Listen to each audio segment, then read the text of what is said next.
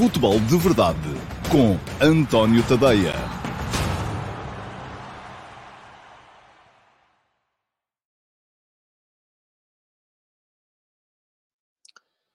Ora, então, olá, muito uh, bom dia a todos e sejam muito bem-vindos à edição número 663 do Futebol de Verdade para segunda-feira, dia 26 de setembro de 2022. Hoje uma emissão, aliás, vê-se logo aqui pelo número de pessoas que aqui aparecem. Já somos pouquinhos, pouquinhos, pouquinhos.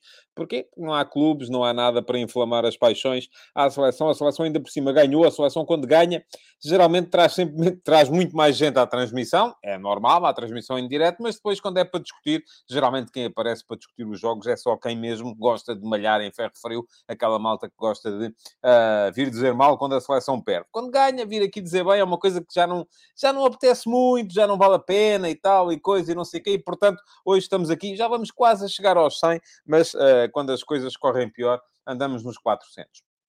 Bom, Quero desejar-vos as boas-vindas uh, a todos os que por aqui estão. Uh, hoje vamos falar aqui desse cheque a Portugal, já foi também, é verdade, um, no sábado, portanto já lá vão dois dias, a malta já nem se lembra, já está tudo muito mais centrado no que pode acontecer no jogo contra a Espanha. Não resisto, no entanto, a partilhar convosco aqui esta provocação do Diogo Borges, porque, é, apesar de tudo, Uh, sou um tipo com algum fair play. Um, e uh, o Diogo vem-me aqui dizer uma pequena provocação, mas parece que a Suíça sempre ganhou à Espanha. Pois é verdade, eu disse aqui que achava que isso não ia acontecer. Aconteceu. Pronto, fiquei feliz, fiquei. Uh, posso dizer fiquei, eu não tenho cá nada à mania, tenho que ter sempre razão, só porque eu disse aqui que dificilmente a Suíça iria ganhar à Espanha e a Suíça ganhou, não vou ficar aqui retorcido a dizer, é pá, que chatice, agora vou ter que dar a mão à, à palmatória, dar o braço a torcer, cá estou eu. Ganhou, sim, senhores. Uh, aparentemente ganhou bem. Uh, não vi o jogo todo, vi o resumo só. E diz-me ainda ao Diogo Borges: tem havido muitas surpresas nesta Liga das Nações. Arriscamos-nos a ter quase só outsiders na Final Four. Porque será? Já vamos falar sobre isso lá mais um, à frente. De resto, desejar-vos uh, um bom dia a todos. Já o fiz há bocadinho. E vamos entrar então na dinâmica normal uh, do, do, do programa. Um, muito bem, pá, pá, pá. estava aqui só a olhar para os comentários que para aqui estão. O João Moreno diz que já nem se lembrava uh, que eu tinha dito isso. É verdade, sim, senhores. Uh, disse, disse e estou aqui para, para reconhecer que disse. Não tenho uh, problemas nenhums com, com isso. O Ricardo Louro Martins diz que a Inglaterra perder não é surpresa, a surpresa é quando ganha. Quando ganha é quando é a sério, mas quando são estas coisas ainda até chegar às fases definitivas, geralmente a Inglaterra sai-se sai bem. E, portanto, uh, para mim foi um bocado surpreendente, sobretudo ver a Inglaterra na última posição do seu grupo, vai descer à Liga B e, além disso, e já lá vou daqui a bocado também falar um bocadinho sobre isso, vai, sobretudo, poder calhar a Portugal no sorteio do próximo Campeonato da Europa, porque a Inglaterra e a França vão para o pote 2 e vão para o pote 2 porque o, os potes do, do, do, do, sorteio do próximo Campeonato da Europa uh, estão diretamente relacionados com a performance das equipas nesta Liga das Nações. Também é uma forma da UEFA uh, fazer com que as equipas se sintam motivadas para jogar a Liga das Nações. Vamos embora. Antes, hoje não há pergunta do dia, conforme sabem. Também se eu quisesse estava bem tramado, porque fui ao. Uh, acho que vocês já se habituaram a essa ideia de, de, de, que o, a, na, na, emissão de segunda-feira não há pergunta do dia. Portanto, a malta, na emissão de sexta, já nem sequer se dá ao trabalho de meter comentários. Uh, porquê? Porque já sabem que têm também depois a emissão de segunda-feira do Futebol de Verdade para poderem uh, deixar comentários, então aí sim, que serão qualificáveis para o jogo, para o programa de terça-feira. Portanto, já sabem, hoje, quando acabar o programa, quando acabar o Futebol de Verdade, podem ir à emissão gravada, deixar na caixa de comentários uh, perguntas e as perguntas que deixarem na caixa de comentários, que até podem ser as perguntas que vão deixando aqui uh, no, no chat, porque eu no live chat não respondo a tudo, como é evidente, agarrem nelas, podem pegar nelas, colocá-las na emissão uh, gravada do Futebol de Verdade e elas automaticamente serão qualificáveis para serem eleitas como pergunta do dia na emissão de amanhã. Isto se, atenção, e aqui vai um grande parênteses, um, eu espero conseguir amanhã fazer futebol de verdade amanhã e na quarta-feira, não está fácil. E não está fácil porquê? Porque amanhã de manhã vou ter que arrancar para Braga. Uh, depende uh, se encontro ou não encontro um sítio onde fazer uh, o futebol de verdade. Não voltarei desta vez imediatamente após o jogo. Ah, porque vou de, de, de comboio para cima. Uh, voltarei depois com o, uh, com o Jorge Andrade para baixo e vai depender um bocadinho também dos horários que o Jorge precisar de fazer, porque quem está à boleia, obviamente, não, se, não pode impor horários nenhum. Diz-me aqui o João Ferreira que me empresta o PC. Eu não preciso que me empreste o computador. O computador eu levo. Agora precisa de estar num sítio onde consiga fazer com tranquilidade e de estar lá a horas, porque depende também da hora a que o comboio lá, lá, lá vai chegar e se eu depois consigo chegar ao hotel a tempo, enfim, vamos a ver. Pergunta-me o João Spínola se eu não conduzo. Conduzo, sim, mas uh, nestas coisas, meu amigo, andamos todos a, a, a hum, fazer, a conduzir. Eu geralmente até levo o carro, e nos últimos jogos que foram no Dragão fui eu que levei o carro e o Jorge foi comigo. Desta vez uh, irei, uh, vai ele a conduzir e volto eu, e voltamos os dois. Um, e portanto, uh, não sei, estaremos sempre um bocado dependentes disso, daquilo que for, que for acontecer. Mas estava a dizer, vamos partir do princípio que amanhã há, haverá futebol de verdade e havendo é deixarem uh, comentários uh, na, na, na, emissão gravada uh, sob a forma de pergunta para que eu amanhã possa responder então à pergunta do dia na, na, emissão de amanhã. quero também lembrar-vos que para serem recordados pelo YouTube sempre que eu entro em direto e para ficarem a saber se amanhã ou não há programa, não, enfim, se seguirem o canal, e deixo aqui um link para poderem fazê-lo, é seguirem o canal e é uh, ativarem as notificações. Basta clicar em cima de inscreve-te no canal e depois clicar em cima do sino também uh, para uh, ativar as notificações e o YouTube avisar-vos-á se eu estiver para entrar em direto ou não. Pronto, já sabem como é. não custa nada, não pagam nada, é completamente de borba. Vamos embora, vamos aqui num instante uh, para, os, uh, para os ataques rápidos, uh, porque temos aqui algumas coisinhas para, para falar. Onde é que está aqui o separador? Ora, cá está ele. O separador dos ataques rápidos. Quero ver mesmo se corresponde às vossas, aos vossos pedidos e se arranja aqui os separadores novos. em vídeo e com sinal sonoro, até para poder corresponder a quem está também a ver sob o formato de podcast e não, e não está a ver no YouTube, está a ouvir só o som, uh, com som, o separador não aparece. Muito bem.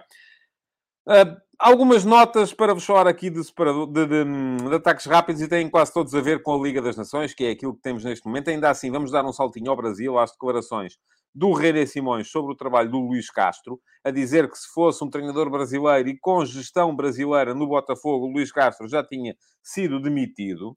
Um, o René Simões, que ainda por cima foi um, alguém que andou por cá, que fez carreira sobretudo como treinador um, na Jamaica, portanto, como imigrante também, uh, devia ter um bocadinho mais de juízo e de tento na língua quando diz estas coisas. Porque não dá para estarmos ao mesmo tempo a criticar a instabilidade do futebol brasileiro, o René Simões, como treinador brasileiro, uh, com certeza já o terá feito. Dizer que, uh, bom, há aqui um, o Brasil tem que ter mais paciência e tal, não sei o quê. E agora vem dizer que se fosse uma gestão uh, uh, brasileira no Botafogo, que o Luís Castro já tinha sido demitido. Mas afinal de contas, isto é bom ou é mau?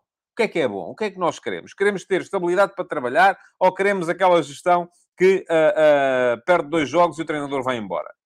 É, temos que decidir-nos de uma vez por todas, e os brasileiros têm decidido de uma vez por todas que um, o, que é que, o que é que desejam? Bom, uh, diz-me aqui o Dante, um, porque é que eu falo tão alto nestes streams, quase aos berros? Né? Se calhar deixe-me empolgar. Mas se calhar vou começar a experimentar, a falar mais baixo. Achava que tinha que ser assim, não sei. Uh, de facto, falo muito mais alto aqui do que falo na, na, na, na, na RTP. Mas pronto, vamos em frente. Disse Paulo Maldini que o, no processo de renovação do Rafael Leão com o Milan há zero a ver com o Sporting. E eu acho que sim, faz todo o sentido. Haverá com certeza zero a ver com o Sporting. Uh, não vejo nenhuma razão uh, para uh, o Sporting ter que, ser, ter que ser incluído, porque há aqui duas coisas que são claramente separadas. Uma delas é o Rafael Leão vai ter que cumprir o pagamento ao Sporting por rescisão indevida de contrato.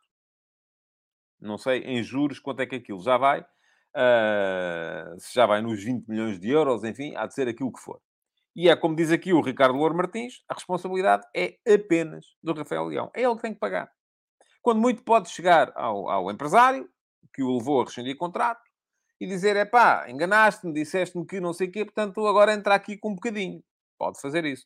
Pode chegar ao clube, ao Lille, que o uh, contratou a custo zero, e tentar eventualmente sensibilizá-los para isso, não sei como é, que, como é que foi feito o acordo entre o Rafael Leão e o, e o Lille. Agora, o Milan, o Milan tem zero a ver. O que o Milan pode fazer, e atenção, aqui tudo é uma negociação. Aquilo que pode acontecer na negociação entre o Rafael Leão e o Milan é, ok, o Milan quer que o Rafael Leão re, uh, renove o contrato, uh, porque não quer perdê-lo. E ele pode dizer assim, é pá, está bem, eu renovo, mas Uh, quero que vocês entrem aqui com um prémio de renovação X ou Y ou Z, porque senão vou à procura da minha vida para ganhar esse prémio de assinatura noutro sítio qualquer e para poder, dessa forma, livrar-me desta dívida que tenho aqui e que vou ter que cumprir. E pronto, e é só isto, mais nada. Uh, essa relação pode vir a ser do, uh, do ponto de vista da, da, um, do prémio de, de, de, renovação ou do prémio de, ou do prémio de de, de assinatura. Diz aqui o José Jorge que o Sporting não tem de ser incluído, mas que o Milan tem um carro roubado. Tem um carro, mas pagou por ele. Portanto, não foi o Milan que roubou. O Milan pagou uh, o preço de mercado pelo carro uh, roubado. E isso agora, enfim, uh, é percebermos quem é que tem que pagar. E quem tem que pagar, de facto, dependerá sempre daquilo que foi o acordo entre o Rafael Leão e o Lille. Zero a ver com o Milan. Uh, Liga das Nações. Além do grupo de Portugal, e já falámos aqui no início uh, da, um, daquilo que foi a vitória de, de Portugal, ganhou uh, ah, 4 a 0 em Praga à Chequia e que ao mesmo tempo a Suíça ganhou por 2 a 1 fora de casa à Espanha. Uh, e, portanto, deixa isso tudo pendurado ainda neste, neste grupo. Não se sabe ainda quem é que vai descer, nem quem é que vai para a Final Four. Além disso, a Croácia ganhou a Áustria, uh, salvou a França da, da, da, descida de divisão e, ao mesmo tempo, impediu a Dinamarca de chegar à Final Four. E diz aqui o João Moreno, grande Dinamarca. É verdade que sim, mas acaba por não chegar lá. Acaba por não chegar à Final Four. Quem vai é a Croácia. Uh, os Países Baixos ganharam a Bélgica por 1 a 0 e estão também na Final Four. O que é que nós já sabemos? Já sabemos que descem à Liga B a Inglaterra, a Áustria e o País de Gales. Uh, falta perceber se vai descer a Suíça ou a Chequia, sendo que a Suíça, neste momento, eu vou dizer, a Suíça é a favorita. Pode, pode correr mal, pode. Da mesma forma que eu achava que a Espanha ia ganhar à Suíça, vamos a ver o que é que vai acontecer. Uh, e de resto, já estão na Final Four a Croácia e os Países Baixos. Os Países Baixos que, em princípio, vão organizar a Final Four da competição. Uh, e, além disso, ainda falta definir quem é que vai estar mais. E há duas hipóteses. Pergunta aqui o Diogo Garcia, será que a Inglaterra vai mesmo descer? Vai. Vai, porque não dá para alargar mais isto, não é? Não me parece que seja, que seja viável. Temos aqui duas hipóteses ainda para chegar à, à, à Final Four. Uma delas vai ser definida no jogo Hungria-Itália de hoje. A Hungria basta-lhe empatar em casa com a Itália. A Itália, se quiser estar na Final Four, tem que ir vencer fora a Hungria. E eu, em condições normais, diria que isso podia perfeitamente acontecer. Como está esta equipa da Hungria, que me surpreendeu muito positivamente nesta, hum, nesta Liga das Nações, já não digo nada. Uh, diz aqui a Sofia que a Hungria já se tinha batido bem no Euro 2020. Se Portugal a apanhar, trate de ter cuidado. Sim, eu recordo esse jogo com Portugal, nomeadamente 0 a 0, quase até ao final. Portugal acaba por ganhar tranquilamente, mas com golos muito na ponta final do, do, do jogo.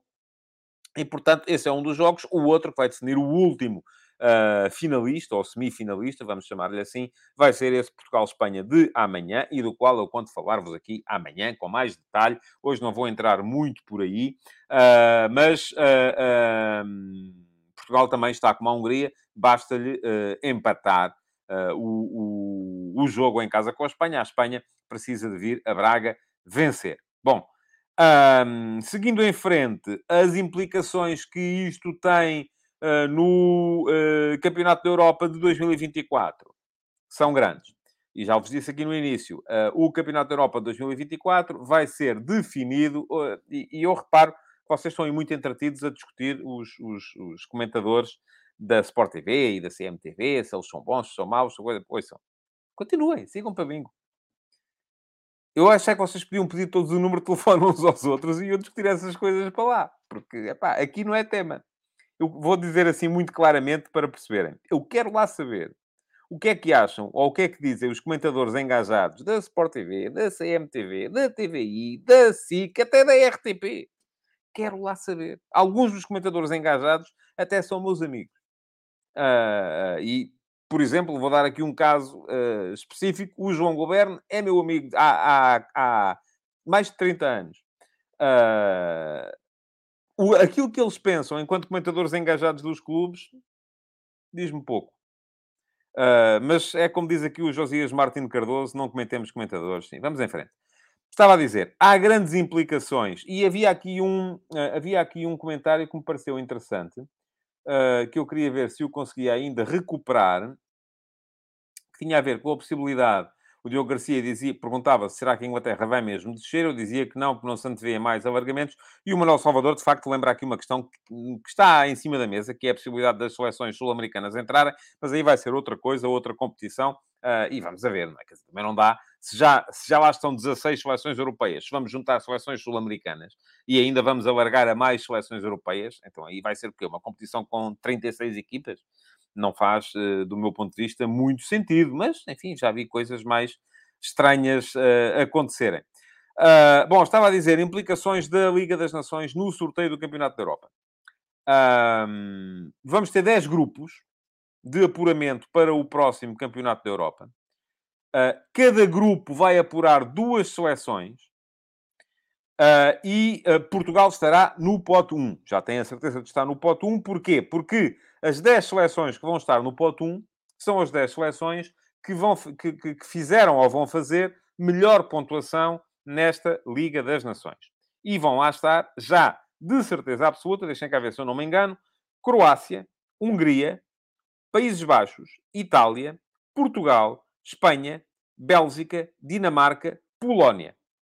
Depois, uh, está ali ainda uh, por definir se vai estar a Suíça ou a Chequia. Depende de quem sair melhor no jogo da manhã. Uh, isto quer dizer o quê? Que no pote 2, isto porquê? Porque, por exemplo, tanto a Suíça como a Chequia, mesmo uh, se ficarem em terceiro lugar do grupo, aquela que ficar em terceiro lugar do grupo, vão fazer mais pontos do que a França, que vai, já de certeza absoluta, integrar o pote 2 uh, ah, do sorteio para o próximo Campeonato da Europa. O que quer dizer que Portugal, como cabeça de série, pode perfeitamente apanhar no mesmo grupo para o uh, campeonato da, da, da Europa a Inglaterra ou a França. Uh, e isto, enfim, não é dramático, não é de facto. Porquê? Porque passam duas equipas. E passando duas equipas, não vejo nenhuma razão para que Portugal, uh, apanhando depois uma das, destas dez equipas, já vai apanhar a seguir malta que veio do, do, da Liga C da Liga das Nações.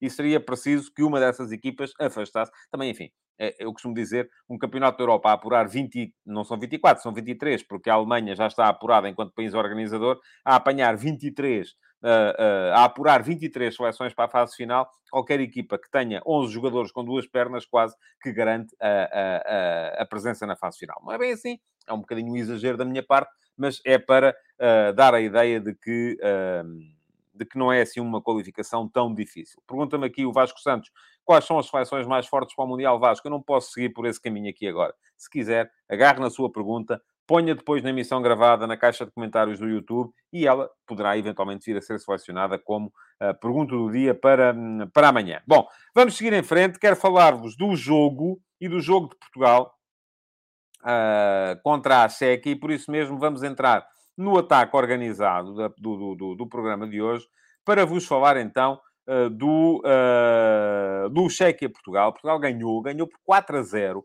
fez um jogo tranquilo, um jogo até muito mais fácil uh, do que estaríamos todos, com certeza, à espera. E podemos agora vir aqui todos dizer ah, e tal, mas a Cheque é uma equipa fraca. É para eles não jogam nada. Aquilo é só físico. Aquilo é só de carregar pela boca. É mandar bola para a frente e carregar em cima deles. Eu até sou capaz de achar... Enfim, não vou dizer isso assim taxativamente. Mas... Ah, vejo algum mérito nessa ideia. De facto, aquilo que eu vi da Cheque neste jogo uh, foi muito fraco. Foi muito fraco. Mas vamos lá ver. A Chequia ganhou à Suíça em casa. A Chequia só não ganhou à Espanha em casa porque a Espanha empatou ao minuto 90, porque senão também teria ganho à Espanha em casa. A Chequia não perdia um jogo em casa desde que foi afastada do Europeu de 2020, portanto, já jogado em 2021, nos playoffs, uh, na, na, na, depois de eliminar os Países Baixos, que agora já estão na Final Four da Liga das Nações. Portanto, eu acho que nós temos todos que nos habituar um bocadinho a esta ideia de que num bom dia, uma, qualquer seleção pode uh, uh, superar outra a este nível, mas também num mau dia qualquer seleção pode ser suplantada por outra. Eu acho que ali se juntaram duas coisas. Juntou-se, de facto, um bom dia para Portugal, foi uma excelente exibição da equipa portuguesa, e um mau dia da Chequia em que nada lhe saía bem uh, e que uh, me parece que foi, que foi um, de facto uma exibição paupérrima da equipa, da equipa checa. Ora, pergunta-me aqui o João Spínola se eu acho que o Dalot, depois do jogo que fez, vai continuar do 11 ou se voltamos a ter Cancelo. Eu percebo que era Cancelo, deve ter sido, e ele depois corrigiu Cancelo. Um, o, o, os corretores fazem-nos destas coisas às vezes. Acho que vamos ter Cancelo. E uh, ah, um, aquilo que eu, eu, acho que o Diogo Dalot fez de longe o melhor jogo uh, de sempre ao nível da, da seleção nacional. Uh, uma excelente exibição, sobretudo foi um jogador muito decisivo em momentos importantes do jogo. O primeiro golo não é, não é por ele o marcar, ali marcar o golo, assim, vou dizer, se calhar até eu marcava. Mas é a maneira como ele, como ele está na origem da jogada, como é a mudança de velocidade dele que tira logo, queima ali uma linha em posse e tira logo dois ou três jogadores secos da, da, da, da jogada. Como ele arranca, como ele dá, como ele distribui, como ele depois aparece para recolher o, o, cruzamento, já o Rafael Leão tinha recolhido o cruzamento original uh, para o voltar a meter na área, é ele que aparece na área para finalizar. Uh, e depois, o, o, terceiro gol de Portugal, o segundo do Cancelo, é um golaço, não é? Ele sai do drible, uh, tira um, dois jogadores da frente também e dá-lhe de pé esquerdo, mete a bola rasteira junto ao ângulo, indefensável por parte do, do, do, do guarda-redes adversário. portanto, fez uma exibição individual muito, muito, muito elevada. Não me parece, e atenção, eu aqui, uh, eu não sei se já, já, já viram muitas vezes na, na em programas de televisão, um, a malta pergunta, então, e os melhores? Eu digo sempre a mesma coisa, tenho muita dificuldade em escolher os melhores, uh, seja do que for. Porque se formos a ver, em termos de influência no jogo, e se calhar eu por acaso não tomei atenção às notas que foram dadas pelos jornais aos jogadores da, da, da, da Seleção Nacional, mas quem teve mais influência no resultado e no, no, na maneira como Portugal ganhou é o Dalot, sem dúvida nenhuma. Calculo que tenha sido escolhido como o melhor em campo uh, da, da, equipa portuguesa. Faz dois golos, um, dois golos ainda por cima, um golaço e o outro não só o marca, como está na origem da, da, da, da jogada. É ele que uh, só aquela arrancada garante quase, não vou dizer meio golo, mas, mas garante muito daquilo que vai ser o golo a seguir. Uh, e, portanto, é inevitável que ele seja escolhido como o homem do jogo. Não acho que tenha sido, nem de perto nem de longe, uh, um dos jogadores mais influentes naquilo que foi a exibição coletiva de Portugal, ou aquilo que foi a supremacia tática de Portugal no jogo. Uh, e isto, meus amigos, é preciso conseguirmos separar aqui as duas coisas. Portanto, o Dalot teve um excelente, uma excelente noite, foi o homem do jogo. Uh, para mim, deixou-me descansado, num ponto de vista de que percebi que temos ali uma alternativa ao Cancelo. Continuo a achar que o Cancelo é o melhor lateral do mundo neste momento, ou um dos melhores do mundo neste momento, é o melhor lateral português neste momento, de longe. Uh, tal como acho que o Nuno Mendes é superior ao Mário Rui e até ao Rafael Guerreiro, e no entanto uh, foi o Mário Rui que jogou, e jogou muito bem também este jogo na Chequia. Uh, e isto faz, faz-me chegar à conclusão que teremos, inevitavelmente, um, quatro excelentes laterais na fase final. E vai ser complicado para o, para o Fernando Santos escolher. Mas vamos ter quatro excelentes laterais.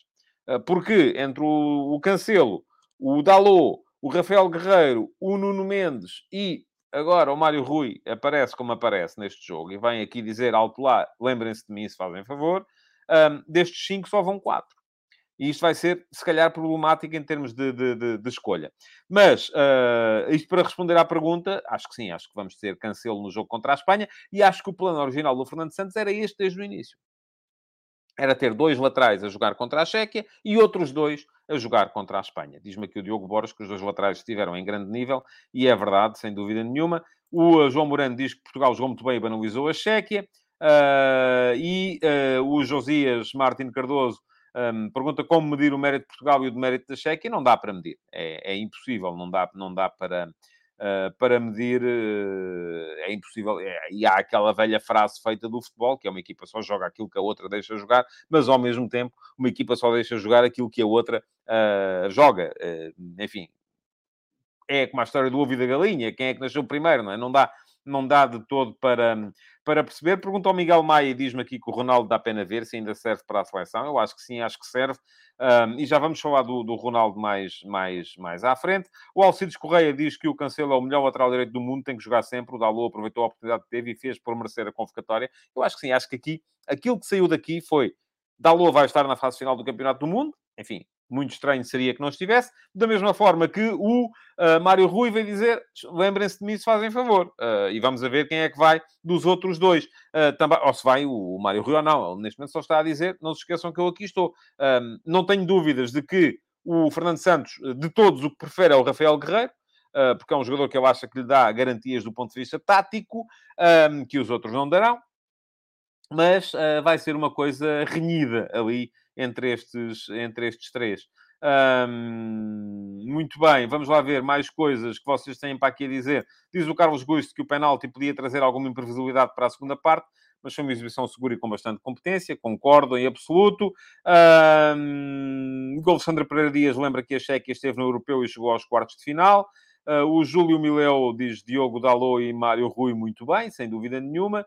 O Pedro Santos diz que uma perna do Nedved faria falta a esta Chequia. Está bem, nós podíamos recuperar o Figo também, e o, e o uh, Rui Costa, e o Deco, e o Eusébio. Enfim, seria, seria importante poder-se poder -se fazer isso. Uh, mais coisas que vocês digam para aqui. Uh, o Bruno da Rocha fala do Relvado, pareceu-me fraco, de facto. Uh, pareceu-me de facto fraco. Uh, e mais comentários vossos. Uh, diz o João Moreno que a forma como os jogadores de Portugal leram bem o jogo foi decisiva. Bruno Fernandes e Bernardo deixaram-nos perdidos em campo. É verdade, sim, senhor. Já vamos falar sobre isso. Um, já vamos falar sobre isso. O Nelson Azevedo pergunta para quando o Vitinha a titular. Uh, aliás, o João Lopes já tinha feito uma pergunta semelhante também. eu, eu, percebo isso. E eu gosto muito do futebol do, do, do Vitinha. Agora, se os que estão a jogar jogaram bem, uh, enfim, vamos a ver, não é? Vamos a ver, vamos a ver. Uh, vamos a ver como é que pode, como é que pode ser. Um, mas é bom termos, termos muitas uh, possibilidades. O Daniel Leal diz aqui também, acho que o Vitinha fazia falta no meio campo, parecia-me um pouco apático. Olha, eu acho que o meio campo foi a melhor, o melhor setor da, da equipa. mas o, o, o, João Lopes também diz, e Vitinha nada, pronto, já lhe falei do Vitinha. Agora, João, é aquilo que eu estava a dizer. Temos que uh, olhar, eu gosto mais de olhar para aquilo que aconteceu, não para aquilo que eu gostava que tivesse acontecido. Se calhar, se tivesse jogado o Vitinha, tinha jogado muito bem, mas não jogou. Quem jogou, jogou muito bem. E eu já sei, enfim, o William Carvalho, uh, e diz aqui o Nelson Azevedo, por amor da santa, comparar o Vitinha com o William é muito mau chegar a esse ponto eu não estou a comparar, vocês é que estão. Eu estou a dizer assim: o William jogou e jogou muito bem. O William, para mim, foi o melhor jogador de Portugal na primeira parte, William e Bruno Fernandes. E eu sei que dizer isto, o William Carvalho, é uma coisa que em Portugal é uma espécie de sacrilégio. Não dá. Porquê? Porque o William Carvalho, já sabemos que todos nós vemos muito o futebol de acordo com, a nossa, com o nosso clube e tal, não sei o quê. Todos nós, aqui digo todos vós. E vemos todos muita coisa assim. Ah, e se o jogador passou pelo meu clube, é porque é muito bom e tem que jogar sempre e é, é prejudicado se não joga e tal. Se é do, do clube dos outros, é para não joga nada. Eu, eu sei, eu vejo, vejo as eu recebo mensagens no Facebook, no Instagram, uh, identificam-me em comentários do Twitter, uh, mal está a aparecer a dizer, ah, ah, estás aí a dizer que este não sei. Eu percebo logo, basta depois ir ver e ver, olha, de que clube é que ele é? Ah, bom, está tudo explicado. Pronto. E as coisas funcionam assim. O William Carvalho que, quando jogava no Sporting, já tinha contra ele os adeptos do Benfica e do Porto. Uh, a partir do momento em que rescindiu o contrato com o Sporting, passou a ter contra ele também os adeptos do Sporting. Portanto, hoje em dia, dizer que o William Carvalho joga bem é sacrilégio. Ninguém concorda. Está toda a gente contra. Mas agora vou dizer-vos assim: o William Carvalho, na primeira parte do jogo de Portugal na, na Chequia, foi fundamental. Só houve um jogador ao nível dele naquela primeira parte, foi o Bruno Fernandes. Uh, depois, na segunda parte, caiu, caiu, caíram todos. Acho que Portugal, a partir do 3-0, uh, ah, parou de jogar. a equipa meteu o travão, meteu gelo no jogo. Uh, aliás, ainda hoje de manhã, no último passo, e vou deixar-vos aqui o link para quem quiser ler, poder lá um salto, eu mostrei isso uh, com as percentagens de posse de bola, de acerto de passe, a seguir ao 3 a coisa caiu a pique. Já não, valia, já não havia jogo, não valia a pena. Não valia a pena continuar a haver jogo. Uh, mas aquilo que me pareceu foi, e vamos agora falar aqui um bocadinho do jogo. Eu fiquei otimista relativamente a este jogo, e diz-me aqui ainda o Nelson Azevedo, não é, não é jogar bem, é assim ser muito inferior ao Vitinha. Ó oh, Nelson, mas é inferior em quê? E é superior em quê? E o que é que o treinador quer para o jogo? Não é? Porque vamos lá ver aqui uma coisa. Eu vou-lhe dizer assim, o Cristiano Ronaldo é muito inferior ao Puyol. Em quê? Em capacidade defensiva. Não é? Agora vou dizer outra coisa. O Messi é muito inferior ao uh, Otamendi. E vamos dizer, em quê? É muito inferior ao Otamendi em capacidade defensiva, em poder de marcação, em jogo de cabeça. Não é? Agora, vamos dizer, é muito inferior, mas é muito... Um jogador não é, não é uma... Não é assim, eu sou melhor, tu és pior. Não, está bem. Mas sou melhor em quê? E sou pior em quê? E o que é que o treinador quer para aquele jogo? A verdade é que eu só posso reportar-me àquilo que aconteceu. Pergunta-me aqui o João Miguel Nunes se eu vou abordar o caso Cancela da Abreu. Oh, amigo, não, não vou. Quero lá saber. Não me interessa nada. Não sou da Sport TV, não sou uh, comentador engajado de nenhum clube. Não quero saber. Não me interessa. Não me interessa nada. Sei lá, parece que o senhor foi demitido porque, por delito de opinião. Uh, uh, Entendam-se. Eu não vejo esses programas. Não me interessam. Aconselho-vos vivamente a não verem também. E ficava, isto era tudo muito mais saudável, o futebol em Portugal, se não houvesse esse tipo de programas. Agora eu não posso continuar aqui a, a, a comentar coisas que não me interessam. É que não me interessa mesmo. Vamos falar de bola. Vamos falar da seleção. Bom, por exemplo, e diz-me aqui o Nelson Azevedo, que o William Carvalho tem uma oportunidade de cabeça em que eu só faltei partir-me a rir na transmissão. Uh, sim, falhou. Pronto, aí está. Jogo de cabeça, o William Carvalho, fraco. Agora, era isso que o treinador queria dele neste jogo? Não. Portugal ganhou, não ganhou? Ganhou 4 a 0. Ele jogou bem, jogou. Portanto, meus amigos, vou dizer-vos o quê? Não é? O jogo de cabeça do Vitinha também não é assim, com certeza, uma coisa extraordinária. Se calhar ali metia golo, é possível. Uh, mas lá está. Eu não venho aqui falar do contrafactual. Não venho aqui falar daquilo que eu gostava que tivesse acontecido. Venho aqui falar daquilo que aconteceu. E aquilo que aconteceu foi uma exibição muito boa da seleção de Portugal. Na primeira parte, a equipa a trocar a bola, e eu dei o exemplo no texto do último passo 2, já tinha falado nisso na transmissão em direto. O segundo gol de Portugal foram 40 segundos seguidos de posse. Lançamento lateral do Mário Rui, a bola passa pelo Rafael Leão, pelo Cristiano Ronaldo, pelo Mário Rui outra vez, pelo William, pelo Diogo Costa, veio ao guarda-redes, pelo Rubem Neves, pelo Dalot, pelo Bruno Fernandes, pelo Bernardo Silva, pelo William outra vez, pelo Cristiano Ronaldo outra vez, pelo William outra vez, pelo Mário Rui, gol do Bruno Fernandes. Foram 40 segundos, a bola passou por 9 jogadores da seleção. 10, 11, 12, 13, 14, 15 passos. Depois, o, gol, o, o, o, próprio terceiro gol, enfim, é resolvido com um drible e um remate fora da área do Diogo Dalot. São 20 segundos de posse e a bola passa por 7 jogadores. Três corredores nos dois lances. Isto para mim é bom futebol. Isto para mim é como deve ser o futebol. Agora, ah, mas se jogasse o não sei quantos, uh, tinha corrido melhor. Pois, se calhar tinha, não sei. Se calhar tinha, mas a gente não sabe. A gente só se pode reportar àquilo que aconteceu, àquilo que vimos acontecer. E aquilo que vimos acontecer, do meu ponto de vista, foi uma belíssima exibição de Portugal. Uh... Foi uma, uma exibição coletiva que me deixou otimista relativamente àquele que me parece ser o grande problema da seleção. E o grande problema da seleção, ou o grande dilema, ou o grande desafio que se coloca à seleção neste momento é como enquadrar o Cristiano. Eu sei que entre nós e entre adeptos há duas fações. Há uma fação que é o Cristiano Ronaldo está velho, está acabado, uh, é mau colega, é mau companheiro, ninguém o quer lá e, portanto, é correr com ele já e pô-lo já a andar dali para fora, que é para isto correr bem. Não é? E depois há outra fação que é temos que estar gratos, o Cristiano é o maior, eh, é um grande finalizador, eh, aquilo é o Cristiano e mais 10, e portanto temos que ver e tal, e não sei o quê. A verdade, como sempre, está no meio. O Cristiano Ronaldo, tal como está, já não é o jogador que era há oito anos. Não tenham dúvida, há seis anos, não tenham dúvidas nenhumas disso, não é? É problemático fazer a equipa jogar em função daquilo que são as características do Cristiano Ronaldo. Até porque o Cristiano Ronaldo, neste momento, e já não é de agora, desde 2014, não pode jogar na esquerda porque se ele joga na esquerda, a equipa fica a perder em termos de transição defensiva. Já expliquei isso aqui várias vezes. Teve que passar a jogar no meio. Houve uma altura em que eu defendi que a seleção devia passar a jogar em 4-4-2 uh, ah, para ter um outro avançado, para poder potenciar melhor a capacidade do Cristiano aparecer no ataque à profundidade. Uh, hoje em dia já não tenho tanta certeza disso, porque o próprio Cristiano mudou. E quando o Cristiano muda, ele passa, enfim, já o disse aqui, aliás, coloquei essa pergunta ao, ao Fernando Santos na entrevista que lhe fiz o, o, muitas vezes temos aqui a noção de que o Cristiano sai demasiado da posição. Uh... Agora, acontece muitas vezes também que é preciso a equipa também conseguir aproveitar a saída do Cristiano da posição e aparecer alguém na posição dele. E isso neste jogo correu às mil maravilhas. Eu acho que a equipa jogou um futebol muito parecido com o futebol que jogou naquela Liga das Nações na fase de grupos de 2019, quando não havia Cristiano Ronaldo. E o facto de ele estar em campo não inibiu a equipa de o fazer. Agora, podemos aqui discutir porquê. É porque o Cristiano mandava e agora já não manda? Eu não tenho a certeza disso.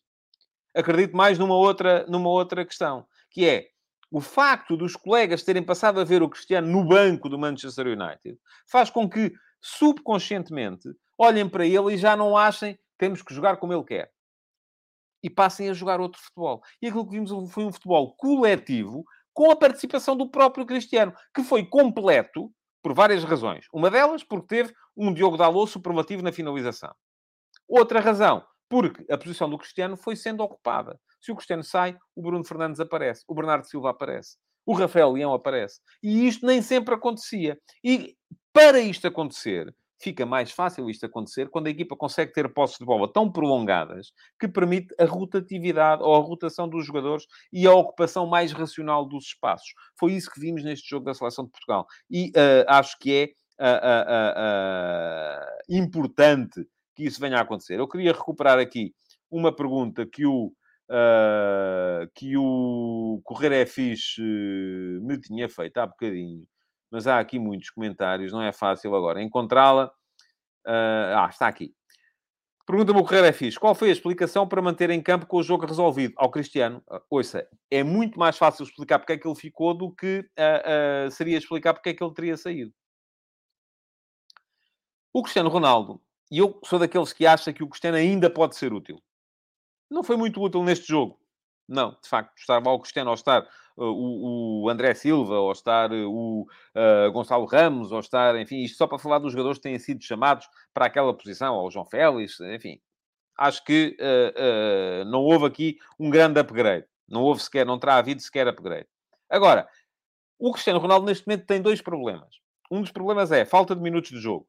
Outro dos problemas é falta de moralização, porque está naturalmente desmoralizado. Agora, se vocês me conseguirem explicar a mim tem um jogador que é o capitão de equipa, que é um dos jogadores mais influentes, que é um jogador que uh, é, e acho que continua a ser, apesar de ter falhado neste jogo, um, uh, um dos melhores finalizadores do mundo. Ele precisa de minutos e precisa de moral, e o que é que nós vamos fazer com o jogo resolvido? Tirá-lo do campo.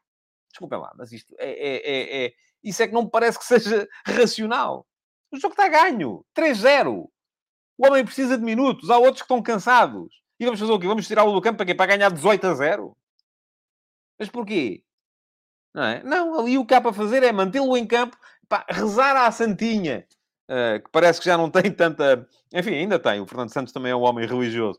Uh, já não anda é com a Santinha atrás da equipa como andava o Scolari. Rezar à Santinha para ver se ele marca um golo, para ver se se moraliza, porque é importante para Portugal conseguir ter um bom Cristiano. Se Portugal conseguir ter, ao mesmo tempo, um bom Cristiano e a equipa liberta das amarras que a presença do Cristiano uh, lhe provocava, aí sim eu acho que Portugal tem condições para fazer um grande Mundial.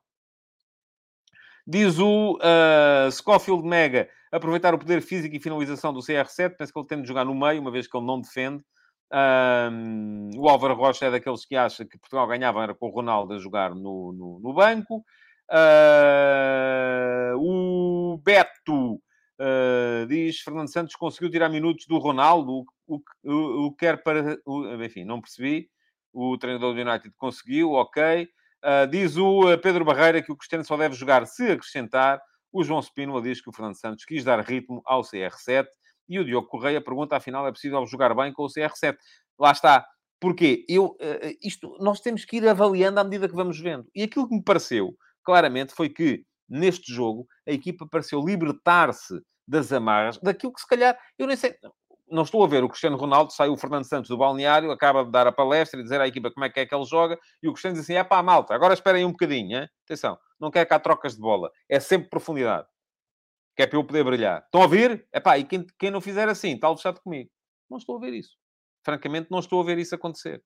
Aquilo que eu admito que possa acontecer é os próprios jogadores da seleção olham para, muitos deles veneram e veneraram, ou veneraram o Cristiano e dizem, pá, este gajo é um gajo que é muito rápido, gosta de bola na profundidade, portanto a malta aqui em vez de jogar, vamos mas é meter-lhe bolas para, para o ataque à profundidade. E a equipa muitas vezes precipitava a resolução dos lances, coisa que não aconteceu neste jogo de sábado, como não aconteceu naquela, naquela uh, fase de grupos da Liga das Nações 2019. Coisas que funcionaram bem uh, nesta, neste, neste jogo uh, eu diria, as trocas posicionais entre o Bernardo Silva e o Bruno Fernandes, muito bem, tanto um como o outro. Quando um aparecia na direita, o outro aparecia na zona de meio campo. Pode resolver-se assim a tal questão: quem é que vai mandar no meio campo de Portugal? Portugal jogou em 4-3-3, com o Rubem Neves, que, enfim, ganhou a posição, do, do, meu ponto de vista. Acho que só há um jogador, e agora é para vocês chatearem comigo, só há um jogador a poder fazer aquela posição, mantendo este nível de troca de bola, que é o William Carvalho. O Palhinha, enfim, é um médio defensivo, mais, é um médio mais defensivo. O Danilo acho que não tem cabimento naquele meio campo. O Danilo pode jogar como central, como médio, não acrescenta. Eh, portanto, vejo o Danilo como eh, central, mas já vou falar dos centrais também, como central de, de, de, de recurso. Um, diz aqui o João Morgado Ferreira que é tipo Maguire, ninguém lhe passa a bola. Quem é o Cristiano? Olha, o Cristiano Ronaldo, nestes dois, nestas jogadas coletivas de que eu falei, do segundo e do terceiro golo, no segundo tocou na bola duas vezes, um, foi o terceiro jogador a entrar e depois voltou a entrar na ponta final do jogo. E no terceiro, uh, por acaso no terceiro só uh, tocou na bola uma vez numa tabela com o Rafael Leão. Portanto, ouça, não, não vá por aí, que não me parece que seja, esse, que seja essa a ideia.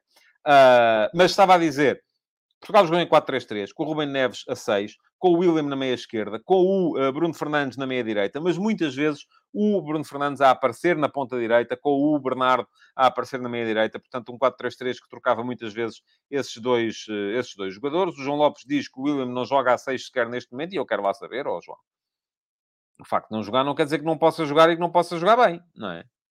Para mim, para aquilo que eu quero de um 6, aquilo que eu gosto de um 6, Portugal deve jogar com o Ruben Neves, Uh, se formos jogar contra uma, uma, seleção poderosíssima, em que o fundamental seja o poder de marcação, acho que pode jogar o Palhinha. Até porque é um jogador que no passo longo é, é, é, é, é muito importante. Mas, uh, em condições normais, se é para jogarmos, se é para jogarmos, o 6 pode ser o Rubem Neves e, em segundo lugar, para mim, para vocês pode ser diferente.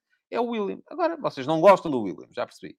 Estamos aí. O Diogo Correia fala aqui no Motinho. Vejo o Motinho a jogar mais como uh, um dos da frente, embora a coisa esteja apertada para ele, para ele também. Uh, e o João Lopes diz que o Ruben Neves é há anos o melhor seis que temos, só agora o Fernando Santos lhe deu a oportunidade. Um, eu, sou um bocadinho, eu não sou tão conservador como o Fernando Santos, mas percebo, percebo a argumentação uh, e acredito que sim, que possa, que possa, que possa ser. Uh, que possa ser, possa ser verdade, isso que está aqui a, que está aqui a dizer. Enfim, vamos vendo. os jogadores vão entrando Uh, e uh, se entrarem bem, vão justificando. Foi o que aconteceu com, com o Rubem Neves e ainda, e ainda bem. Uh, bom, e estava a dizer, o que é que não correu tão bem? eu acho que Portugal correu ali, enfim, se o penalti tem entrado, podia haver ali problemas, podia haver ali problemas. Perguntar aqui o Rui Beja onde é que se põe o Renato. Lá está. Queremos este jogo assim, Queremos este jogo uh, de pé para pé, então não põe. Põe o Renato no banco ao pé do Mateus Nunes. E quando for preciso esticar o jogo, entra o Renato ou entra o Mateus Nunes. O Mateus Nunes. Porque, caso contrário, se é para esticar, então aí sim, podemos ter uh, o, o, Renato ou o Mateus Nunes. Se é para jogar de pé para pé, se é para jogar em posse, então o Renato fica no banquinho ao pé do Mateus Nunes à espera do, da, da altura em que for preciso esticar o jogo.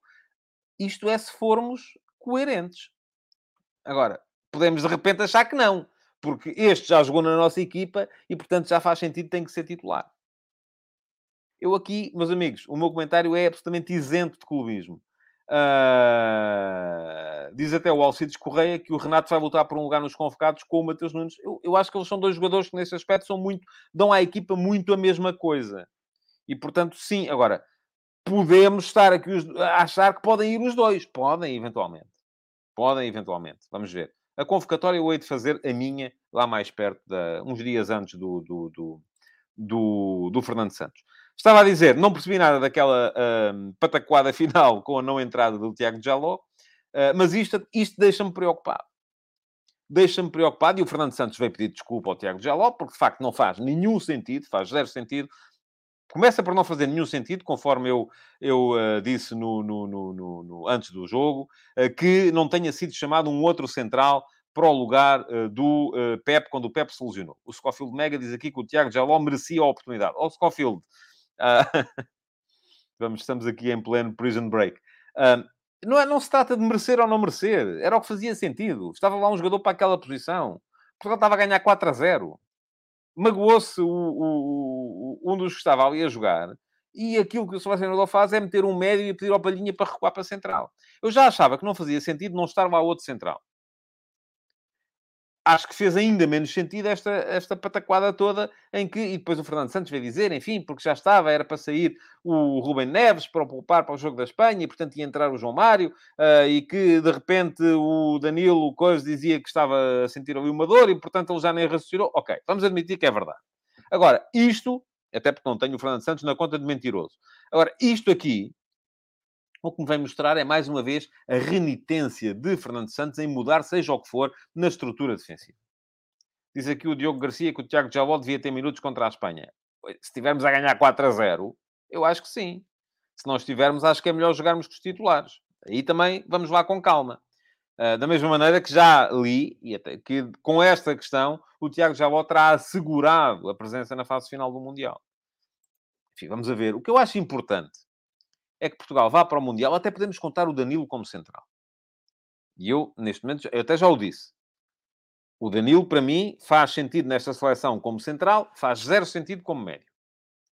Agora, aquilo que me parece a mim fundamental é que Portugal leve quatro centrais, contando o Danilo. Vamos supor que vai o Rubem Dias, vamos supor que vai o Pep, vamos supor que vai o Danilo, tem que ir mais um. Pode até ser o Tiago Jaló. Não ir o David Carmo, não ir o Diogo Leite, não ir o Gonçalo Inácio, não ir o António Silva. É como quisermos. Mas quatro.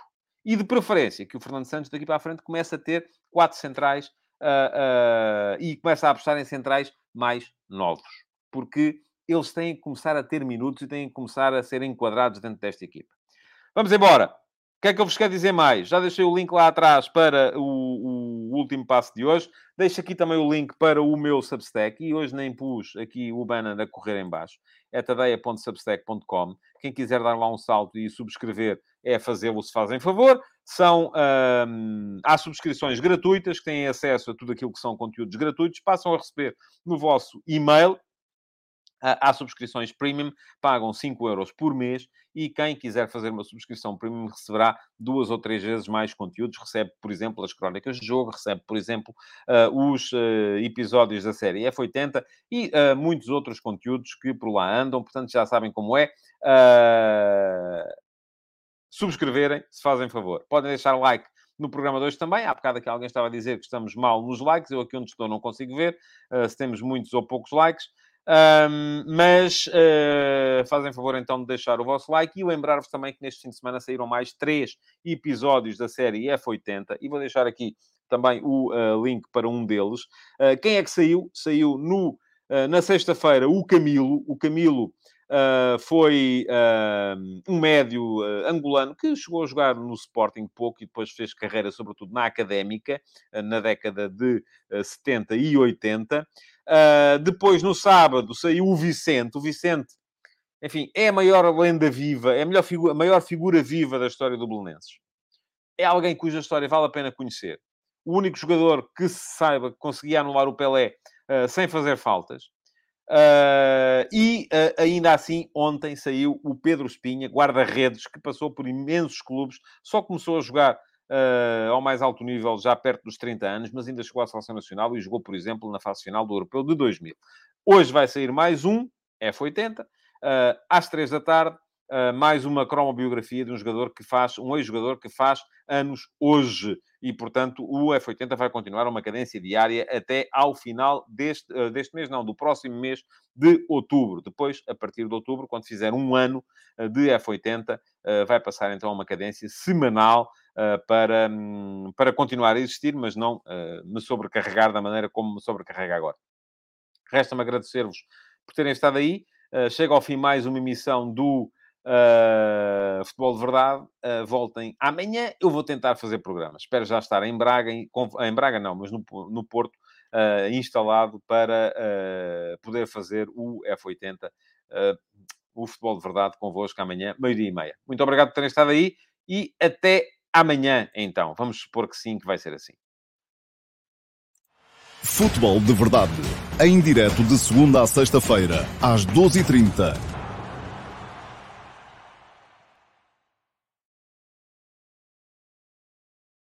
Futebol de Verdade, em direto de segunda a sexta-feira, às